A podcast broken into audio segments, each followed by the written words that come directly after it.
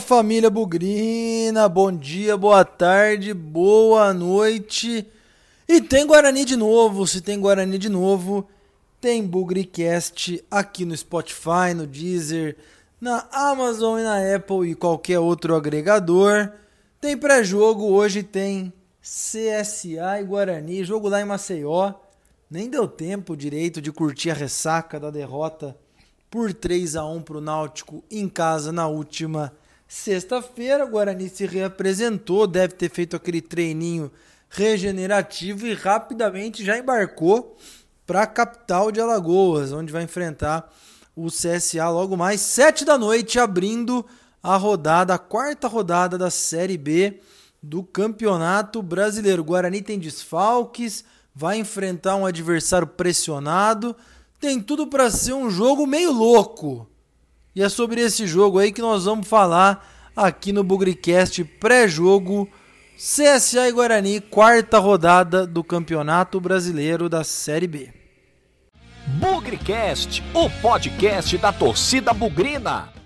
Toda vez que a gente traz o pré-jogo aqui no Bugricast, sempre tem aquele recado importante, né? Tem jogo, tem Bugrecast ao vivo no Facebook e no Instagram. Então vamos relembrar aqui qual que é a nossa agenda para esse jogo. Você deve estar tá ouvindo de manhã, de tarde ou até no comecinho da noite, de repente, a partir das 5 e meia da tarde, nós estaremos ao vivo no YouTube e no Facebook com o nosso pré-jogo, mais ou menos uma hora, uma hora e quinze de programa até às 19 horas, quando começa a partida e a gente transmitirá em cadeia com a Rádio Planeta Guarani até ali perto das 9 da noite, quando também entra no ar o nosso pós-jogo no Facebook e no YouTube. Nossa equipe aqui do Bugricast sempre se dividindo, sempre se organizando para fazer aí as escalas de cada pré-jogo e de cada pós-jogo. Então, lembra sempre do objetivo do Bugricast por vídeo, né? Ser o ponto de encontro do Bugrino antes e depois de cada jogo. Então, se tem jogo do Guarani, antes e depois tem Bugricast ao vivo no Facebook e no YouTube para a gente resenhar, para a gente falar no pré-jogo sobre as expectativas. Estamos aí com a ideia de sempre trazer convidados também para esse pré-jogo, fique de olho. E no pós-jogo, um resumão da partida, opiniões, notas do jogo, entrevista coletiva, enfim, tudo aquilo a respeito do jogo. E lembrando também, hein, em caso de vitória, nós sempre sortearemos um almoço da Estância do Oliveira Restaurante ali na região da CPFL e eventualmente um kit da Cervejaria Campinas, nosso patrocinador também. Feito o recado, contamos com vocês mais tarde, hein? Tanto no pré quanto no pós-jogo. Vamos bombar lá porque o jogo é importante, hein? Vamos, vamos marcar presença e discutir o Guarani em alto nível no pré e no pós-jogo do Bugricast.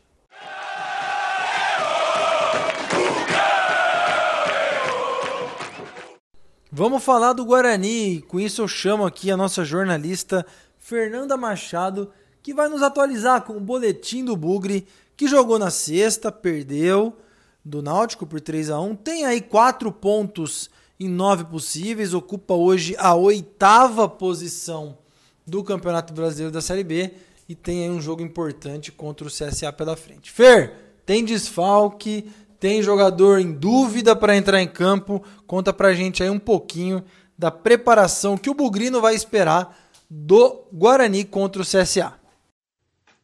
Fala Pezão e todos os amigos ouvintes do Bugricast.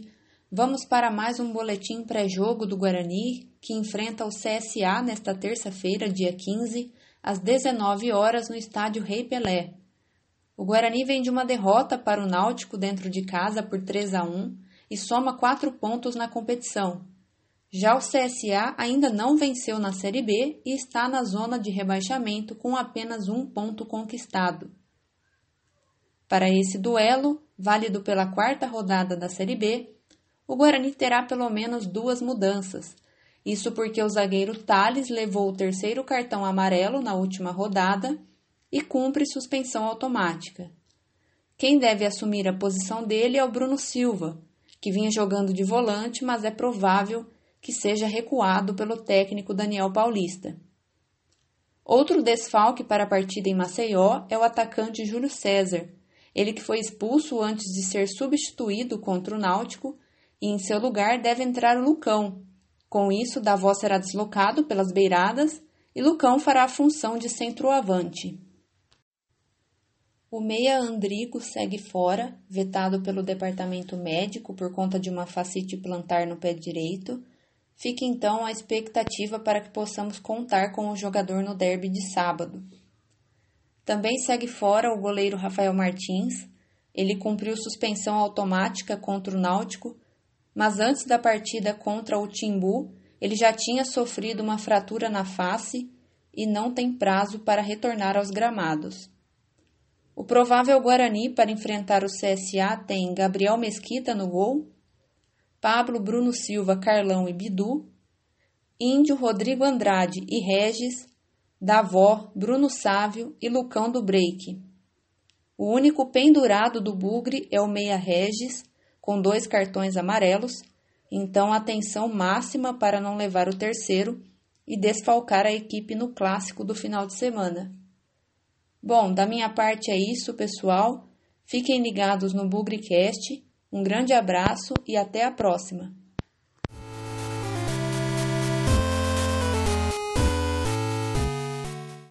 Alô, Tiagão, Thiago Andrade. É hora de falar das estatísticas do jogo, hein? Guarani CSA, um confronto relativamente antigo, mais recente agora por conta das partidas da Série B e que tem aí, não vou falar uma rivalidade, mas tem alguns jogos interessantes. Tiagão, conta pra gente aí o histórico desse confronto, por favor. Fala Pezão, fala amigos do Bugrecast, vamos para mais uma partida. É a quarta rodada da Série B de 2021 e o adversário de terça-feira desta noite é o CSA. Guarani CSA tem uma história até que relativamente longa. São 40 e sete anos de história. O primeiro jogo aconteceu em 1974. Embora tenham sido 47 anos, Guarani e CSA se enfrentaram apenas nove vezes na história. Isso mesmo, não chegou a 10, né? Um intervalo mais ou menos de cinco anos a cada partida, né? Na média. Dessas nove partidas, o Guarani leva uma vantagem muito grande. Dessas nove, Sete vitórias do Guarani, isso mesmo. O Guarani só empatou um jogo e perdeu outro. Inclusive, essa derrota foi o ano passado. Foram 15 gols marcados e apenas 4 sofridos. Fora de casa, o Guarani enfrentou o CSA cinco vezes em Maceió, com três vitórias do Guarani, uma derrota e um empate, quatro gols marcados e dois sofridos.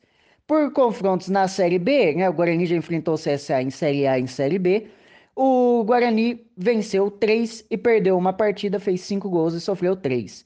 Num cenário que, embora seja recente, né, que vai ser o confronto dessa terça-feira, uma Série B fora de casa, são dois jogos, uma vitória de cada lado, dois gols para cada lado, muito, muito equilíbrio, mas também é muito recente, né?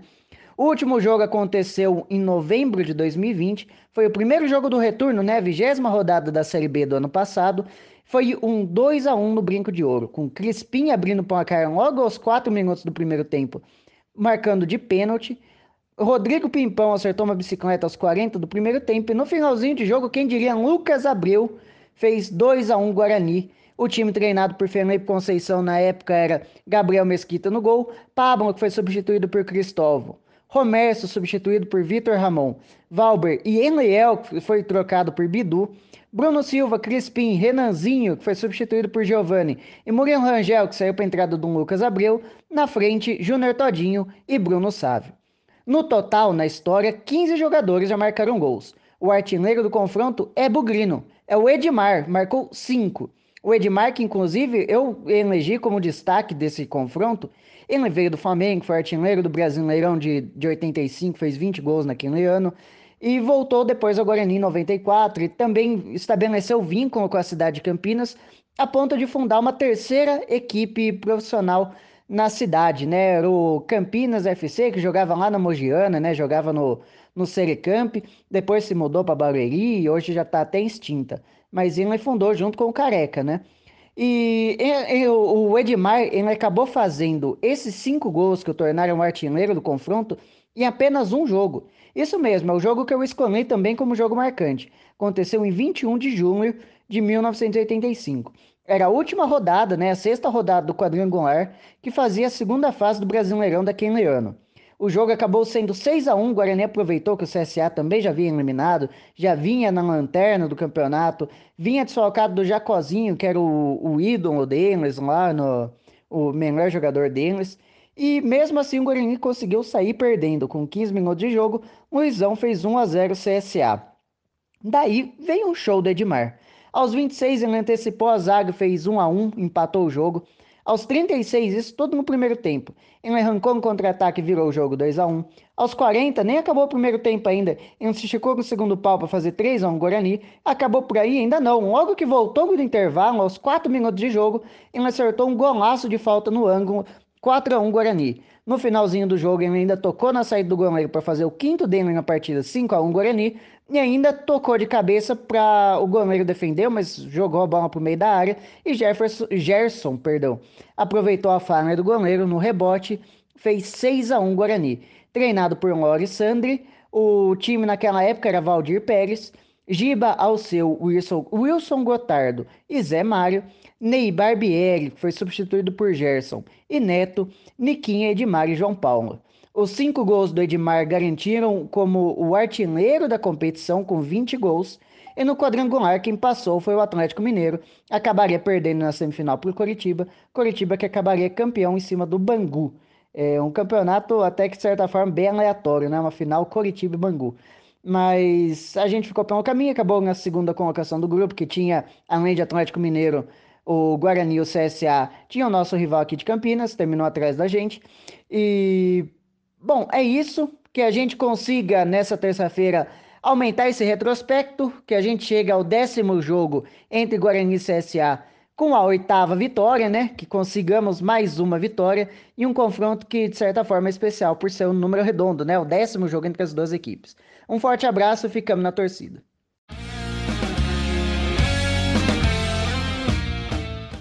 Eu vou começar falando sobre esse jogo CSA e Guarani lá em Maceió, 7 da noite nessa terça-feira, que é um jogo muito perigoso para o Guarani, na minha modesta opinião. Eu vou falar onde está o perigo desse jogo em alguns aspectos. E eu não estou falando sobre perigo para essa partida é, do ponto de vista de pessimismo. Quando a gente. Existe uma máxima né, que ninguém tropeça em pedra grande todo mundo tropeça em pedra pequena, aquela que não está vendo, aquela que às vezes passa ou está no nosso caminho, né? E nós estamos distraídos por alguma outra coisa. A hora que a gente perceber, tropeça na pedra e cai. Fosse uma pedra grande, a gente facilmente notaria e desviaria para evitar tropeçar ou qualquer outra coisa parecida. E por que esse jogo contra o CSA ele é uma pedra pequena? e que pode proporcionar aí um deslize se o Guarani não jogar atento, obviamente. Primeiro de tudo, adversário vem pressionadíssimo. O CSA hoje é o antepenúltimo colocado da Série B, jogou três partidas, perdeu duas e empatou uma. Perdeu na estreia para o Náutico por 1 a 0 empatou em casa com o Sampaio Correia 0 a 0 e no último sábado perdeu do Vila Nova por 1 a 0. Dois jogos fora de casa, um jogo em casa, né, na partida que jogou em Maceió, empatou em 0 a 0 com o Sampaio Correio. O que é curioso é que o CSA não marcou gols nesse campeonato ainda. Um time aí que veio bastante forte no ano passado, né? Time que veio brigando pelo acesso ali até o final. Tinha uma estrutura, bastante dinheiro no CSA. Não começou bem. E esse acho que é o primeiro capítulo dessa pedra pequena no nosso caminho. É um time com dinheiro, é um time com estrutura e que não começou bem. Eu não acredito que o CSA fará uma campanha ruim, não. Vamos lembrar da última Série B. O CSA também começou muito mal, um surto de Covid. Vocês vão se lembrar, inclusive, foi nosso adversário da estreia. Ganhou de 1 a 0, mas foi muito mal, né? Depois perdendo pontos, perdendo jogadores. E depois começou a arrancar chegou a ocupar a lanterna ou as penúltimas as últimas posições E devagarzinho foi subindo, subindo, subindo até brigar pelo acesso. É um time de muito dinheiro, de muita estrutura. Acredito que isso não tenha mudado de lá para cá e talvez aí seja um, um mau começo, né? Não é nem sombra daquele time forte, pelo menos em termos de nome, né, do ano passado. Mas vem aí do bom estadual, ganhou o campeonato estadual em cima do rival CRB e vai complicar o jogo, vai jogar pressionado. Eu vi alguns comentários de torcedores do CSA bastante desanimados, mas é aquele negócio: quanto mais você demora para ganhar, mais perto a vitória está, mais próximo está a vitória. Então, três jogos sem vitória, daqui a pouco o CSA vai ganhar. A gente só espera que não seja contra o Guarani. Então, acho que esse é o primeiro risco, primeiro fator que deixa essa partida muito perigosa. O CSA não começou bem e é um time com dinheiro e estrutura. Outro capítulo para mim que deixa a partida perigosa são os desfalques do Guarani. Não estou fazendo nenhum tipo de juízo aqui que é um elenco ruim, é um time ruim, nada disso. Mas são muitos desfalques de uma vez.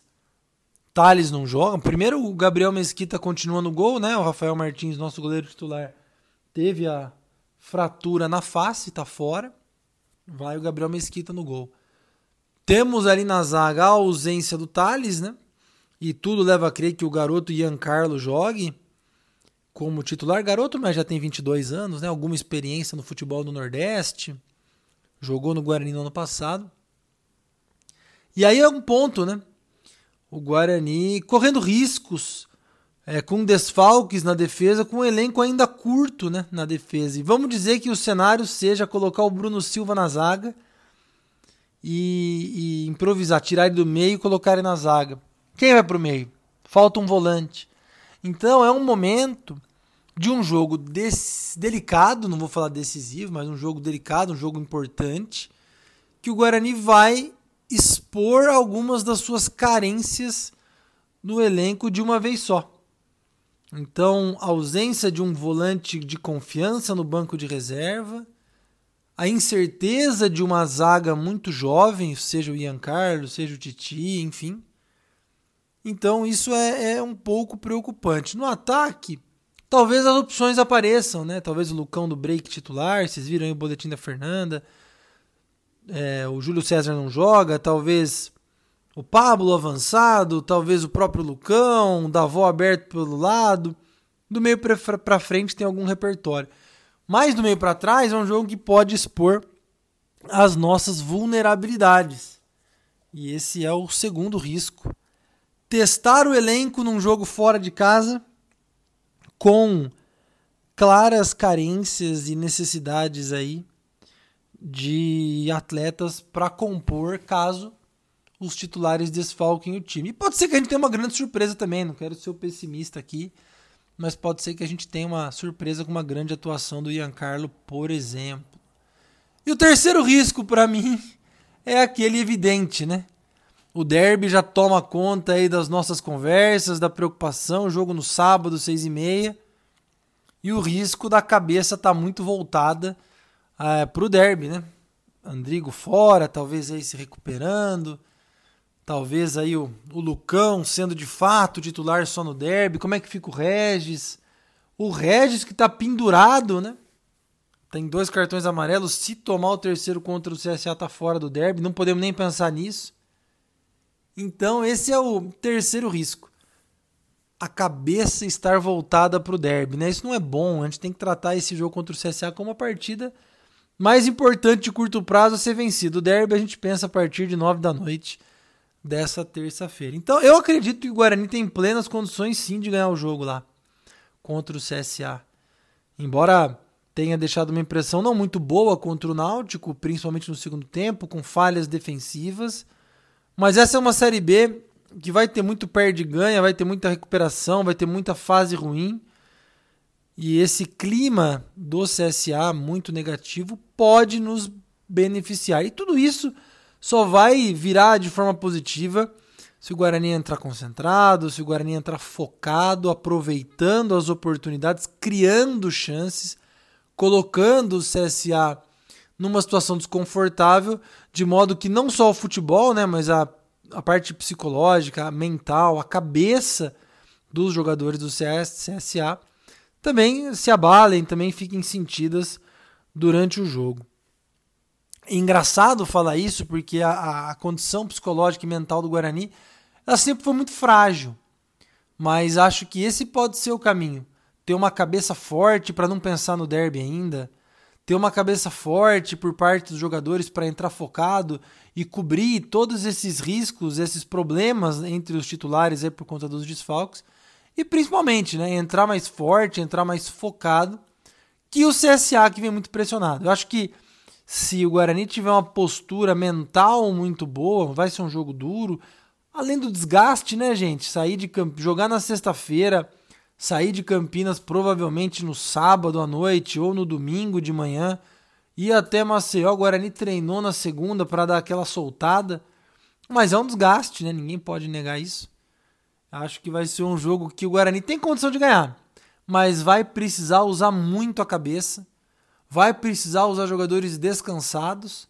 Aí o banco pode ser importante. Sei que nós não temos os melhores bancos, as melhores reservas do planeta, mas aqueles que entrarem podem surpreender no segundo tempo, pegando um CSA ainda mais afobado, ainda mais tenso e talvez cansado, né? Quem sabe aí nosso banco ajude a fazer o papel da vitória. Não vai ser um jogo fácil, vai ser um jogo duro.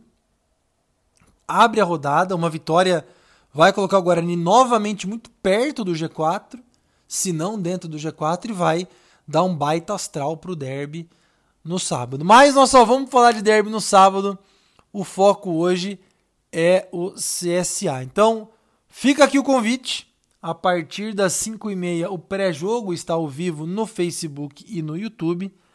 Seguido pela narração na Web Rádio Planeta Guaranino no YouTube conosco em cadeia. O show do intervalo no Instagram, que a gente faz ali um bate-papo durante 15 minutos sobre o que a galera tá achando do jogo. E depois o pós-jogo ali a partir das 9 horas da noite. É uma programação extensa do Bugricast, sempre aí de 4 a 5 horas por jogo gerando conteúdo digital pro Guarani e pra torcida bugrina. Esperamos vocês nos nossos programas, contamos com vocês, com sua, os seus comentários, suas participações. Sem nunca esquecer que na vitória na derrota, hoje sempre Guarani. Avante, avante, meu bugre, que nós vibramos por ti, na vitória ou na derrota hoje sempre Guarani. É Guarani, é Guarani, é Guarani. Guarani.